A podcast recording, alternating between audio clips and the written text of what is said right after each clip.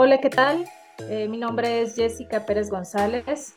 Yo soy médico cirujano, médico internista y tengo la especialidad en infectología de adultos.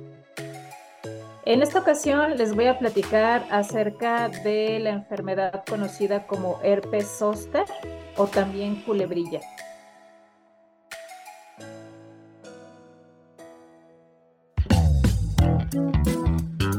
Bienvenidos a Health Radio, el podcast donde destacados expertos en diversos campos de la salud humana abordan los temas que más te preocupan y los que tienes curiosidad de conocer a fondo.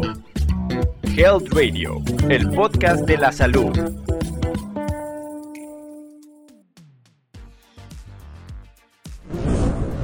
El herpes zóster es la manifestación de una reactivación del virus de varicela zóster el virus de varicela zoster seguramente lo han escuchado. Es un virus que se adquiere principalmente en la infancia.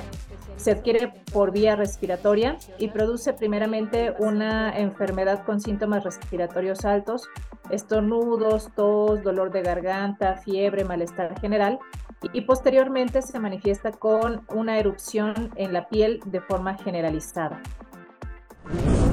El virus de herpes zóster eh, se manifiesta de manera posterior, se manifiesta muchos años después que la enfermedad de varicela habitualmente y cursa con afectación cutánea, pero en esta ocasión ya es localizada, afectando solamente una parte del cuerpo. Eh, eh, los sitios más frecuentes en los que se observan estas lesiones son en el tórax, pero también se puede afectar la parte de la nalga, en algunas ocasiones la pierna o también puede presentarse en la parte del rostro. Cuando nosotros pensamos en el virus de herpes zóster y en su reactivación, debemos pensar que el virus de varicela zóster, cuando se cura, cuando desaparece la, la enfermedad primaria, queda guardado en las raíces nerviosas, las cuales a su vez se encuentran en la parte posterior de la columna. De ahí salen todas las fibras nerviosas. Cuando se reactiva el herpes zóster, se reactiva en todo el trayecto de esta fibra nerviosa y es por eso que la culebrilla o el herpes zóster, en la forma en la que aparecen las lesiones, es como si fuera una franja. Entonces, pues bueno, cuando hay una disminución de la inmunidad por alguna razón, como una enfermedad subyacente, ya sea algo que baje nuestras defensas como cáncer, eh, como VIH, como diabetes o incluso en las personas, por ejemplo, que cursaron con una enfermedad por COVID eh, grave, pues bueno, en estos pacientes vemos que bajan las defensas y pueden aparecer estas lesiones de herpes zóster eh, asociados a la, a la baja inmunidad de las personas. En algunos casos, pues la única razón por la cual nosotros observamos que eh, aparecen eh, las lesiones de herpes zóster, pues es básicamente por la edad de los pacientes, que pues es eh, más o menos alrededor de los 50 años y empieza a ser más frecuente a medida que los pacientes se van acercando a los 60, 70 años. Es una enfermedad que no tiene predisposición, no afecta más a un género, a una raza o a una escala social. Puede presentarse en cualquier persona. Como ya les mencioné previamente, pues sí es importante hablar de las personas que tienen una inmunidad baja por alguna enfermedad subyacente. Y lo que sí es importante decir es que se ha observado sobre todo con mayor frecuencia en las personas mayores de 50 años el único ser vivo en donde el virus de varicela zoster puede permanecer es el ser humano y puede transmitirse de persona a persona por contacto directo a través de la piel o por vía respiratoria o por conjuntiva. Esto quiere decir que una persona que tenga lesiones en la piel, ya sea por enfermedad de varicela o por enfermedad de herpes zóster, puede contagiar a otro paciente si esas lesiones las tocamos eh, sin utilizar eh, protección. Y bueno, ¿cuáles son las manifestaciones clínicas de esta enfermedad? Como les comentaba, pues se manifiesta con aparición de lesiones en la piel, pero también podemos identificar tres fases. Hay una fase que conocemos como prodrómica, que es una fase en la cual pues se van a presentar algunos síntomas generales, la fase de erupción cutánea y la fase de complicaciones. En la fase de complicaciones, pues lo que vamos a encontrar eh, como les mencionaré dentro de unos momentos, pues es la neuropatía postherpética, que es una de las complicaciones más frecuentes y difíciles de tratar de esta infección. Las manifestaciones iniciales son las que preceden a la erupción cutánea y que se pueden presentar 48 a 72 horas antes de las mismas. Eh, incluso en algunos pacientes las podemos observar hasta una semana o con más tiempo de antelación. Y en este periodo el paciente lo que va a presentar es fiebre de bajo grado, puede ser incluso 37 grados, 37.5, dolor de cabeza y malestar general. Eh, algo muy importante es que la primera manifestación clínica puede ser dolor en la zona de la piel en donde van a aparecer las lesiones con posterioridad. Y esto es muy importante porque estos dolores se pueden confundir con, con otras enfermedades. Si este dolor aparece, por ejemplo, en el pecho, ha llegado a confundirse incluso con infartos del miocardio. Y pues bueno, esto atrasa la atención y por supuesto que también nos hace pensar en otros diagnósticos que pueden ser eh, completamente diferentes y requerir un manejo eh, totalmente distinto. Eh, una vez que pasa el periodo de pródromos aparecen las lesiones y esta erupción cutánea eh, pues puede durar de forma diversa, ¿no? Puede aparecer eh, pocas lesiones o pueden aparecer muchas lesiones, eso dependerá también de la calidad de las defensas que tenga cada paciente y pues bueno, eh, la duración aproximada de las lesiones son más o menos de una semana. Posterior a, estas, a la aparición de estas lesiones, pues lo que podemos presentar son complicaciones. Las complicaciones pues pueden ser diversas. Pueden ser desde una sobreinfección en algunos pacientes donde notamos que existe eh, una zona de la piel muy extensa que tiene lesiones y pues bueno, obviamente si esto es manipulado con algún tipo de ungüento o con diferentes remedios que en ocasiones utilizan los pacientes, la piel puede llegar a irritarse, la piel puede llegar a desprenderse dejando zonas eh, denudadas, zonas en las cuales pues bueno, después pueden llegar otro tipo de infecciones, eh, por ejemplo las infecciones bacterianas. Eh, otro de los síntomas o de las complicaciones que ya pueden llegarse a presentar en esta enfermedad del herpes zóster es la neuralgia postherpética. Se define como la presencia de dolor que aparece después de la desaparición de la erupción cutánea. Existen diferentes definiciones que se han empleado para referirse a esta complicación. Eh, sin embargo, el síntoma principal de la neuropatía postherpética es la presencia de dolor. Y este dolor tiene una característica eh, que es como si fuera una quemazón, lo refieren también como una zona eh, dormida, como una zona realmente muy, muy, muy dolorosa. Y el dolor está provocado por estímulos mínimos, aunque también puede aparecer sin ningún tipo de estímulo. Y el dolor es de una intensidad tan importante que a los pacientes les genera incapacidad para realizar sus actividades diarias y también pues les puede provocar fatiga, insomnio, depresión, ansiedad y todos estos síntomas pues pueden afectar de forma muy importante la calidad de vida. La neuropatía postherpética está relacionada con la duración y con la extensión de las lesiones iniciales que presentan los pacientes por lo cual es demasiado importante que sea identificado eh, pues a tiempo y que se le otorgue el tratamiento lo más pronto posible. También existen algunas otras complicaciones, sobre todo cuando el herpes zóster se manifiesta en otros sitios, por ejemplo, cuando afecta la cara. En esos casos podemos observar también una parálisis facial, cuando afecta algunas partes del cuerpo, por ejemplo a nivel abdominal, también podemos observar algunos síntomas a nivel, por ejemplo, de intestino o de estómago y pues bueno, las complicaciones que ya he comentado previamente.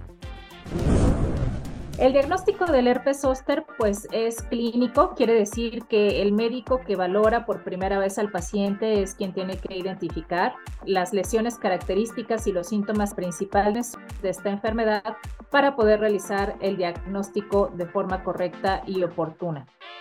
Existen también algunos análisis de laboratorio que pueden realizarse. Existen algunos análisis, por ejemplo, en sangre, en donde medimos los anticuerpos y que nos pueden ayudar a definir el diagnóstico pero la realidad es que estas lesiones son tan características y el cuadro clínico es tan único que nosotros como médicos tenemos la capacidad de identificar rápidamente esta afección.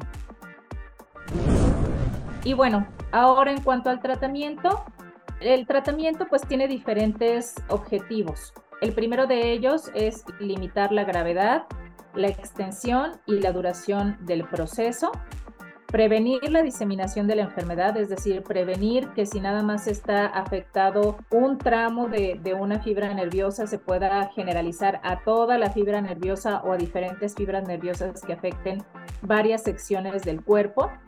Reducir el dolor agudo, que también es muy importante, y sobre todo prevenir la neuropatía o la neuralgia postherpética. En cuanto a esto, pues hay que decir que el tratamiento es beneficioso pues para prácticamente todos los pacientes, pero sobre todo es beneficioso para los pacientes que tienen defensas bajas y aquellos que tienen afección a nivel de la cara muy cercano al ojo. ¿Por qué? Porque los pacientes que tienen defensas bajas van a tener una predisposición a presentar una enfermedad más grave, más prolongada y con mayor posibilidad de complicaciones a largo plazo.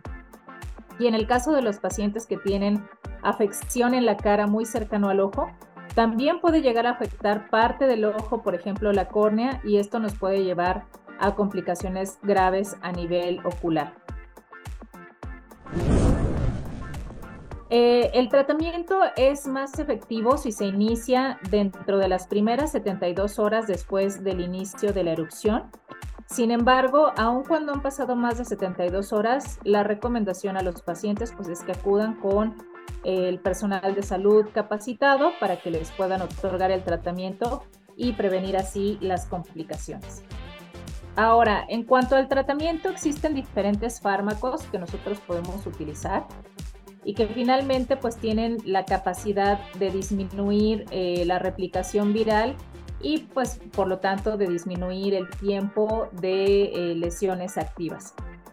estos fármacos se utilizan a dosis elevadas, por lo cual también tienen que ser recetados por un experto y tienen que ser vigilados por un experto para prevenir los efectos adversos propios del medicamento, que básicamente pueden ser molestias gastrointestinales y en casos más graves alteraciones a nivel renal. El tiempo de tratamiento varía, sin embargo, pues es más o menos entre 7 y 10 días. Y generalmente después de estos 7 a 10 días, los pacientes observan la desaparición de las lesiones y únicamente se observan costras, eh, las cuales pues no tienen mayor complicación. Eh, es importante también hacer un manejo del dolor y de la inflamación durante la fase aguda de la enfermedad. En algunos pacientes eh, que presentan afección en zonas extensas de la piel, el dolor llega a ser muy incapacitante y por lo tanto los medicamentos para dolor eh, van desde el uso de paracetamol hasta analgésicos muy potentes y similares. En algunos casos también es necesario utilizar algunos antiinflamatorios muy potentes y esto pues bueno se ha utilizado por el poder antiinflamatorio tan importante que tiene y que se cree en algunos estudios se ha demostrado que podría disminuir el daño a la fibra nerviosa a largo plazo y que con esto podría ayudar a disminuir la neuropatía postherpética. Sin embargo, pues bueno, es importante recordar que cada paciente deberá de ser valorado para poder individualizar el tratamiento. Una vez que se presenta la neuropatía postherpética o neuralgia postherpética, el tratamiento se dificulta muchísimo porque finalmente en este punto ya no van a tener actividad ninguno de los antivirales y ya no van a tener eh, utilidad muchos de los fármacos. En este, eh, en este punto pues se han utilizado diferentes fármacos, se han utilizado dosis bajas de antidepresivos, se han utilizado algunos medicamentos que son también utilizados para tratar crisis convulsivas, se han utilizado medicamentos que se conocen como antineuríticos. Y en algunos casos incluso es necesario realizar procedimientos invasivos como eh, el bloqueo directo de la fibra nerviosa para disminuir el dolor.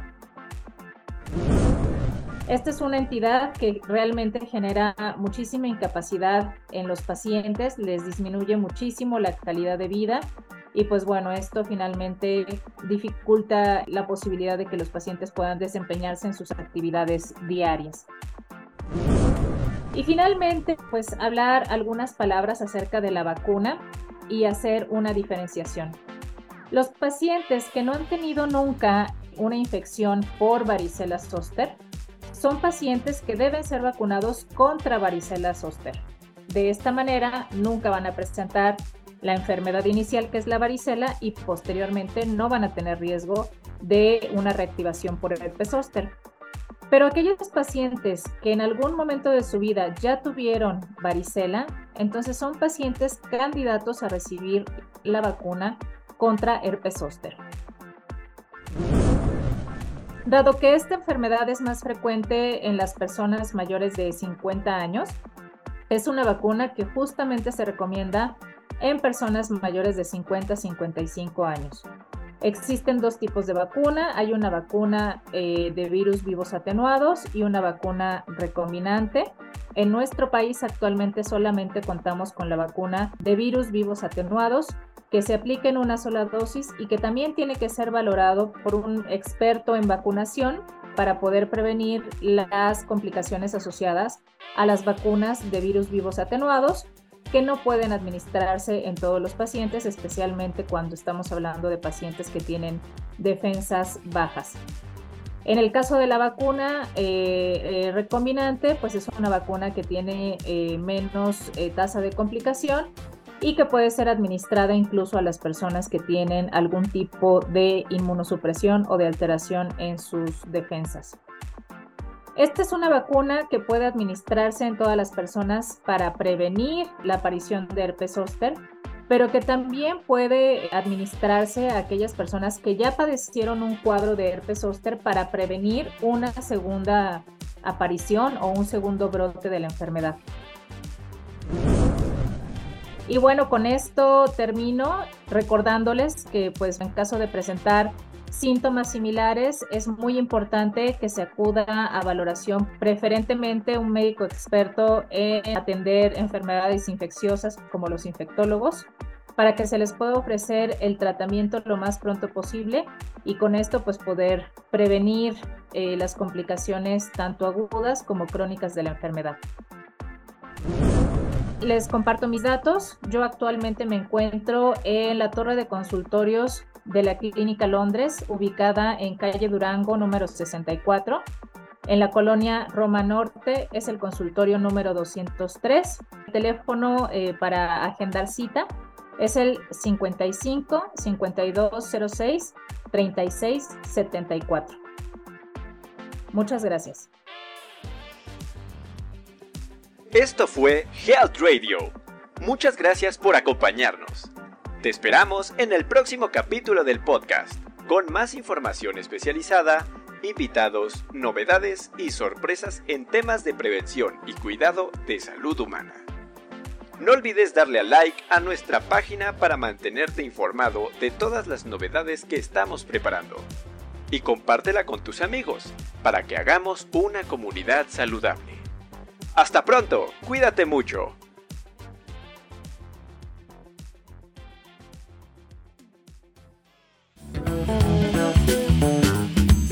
Health Radio, el podcast de la salud.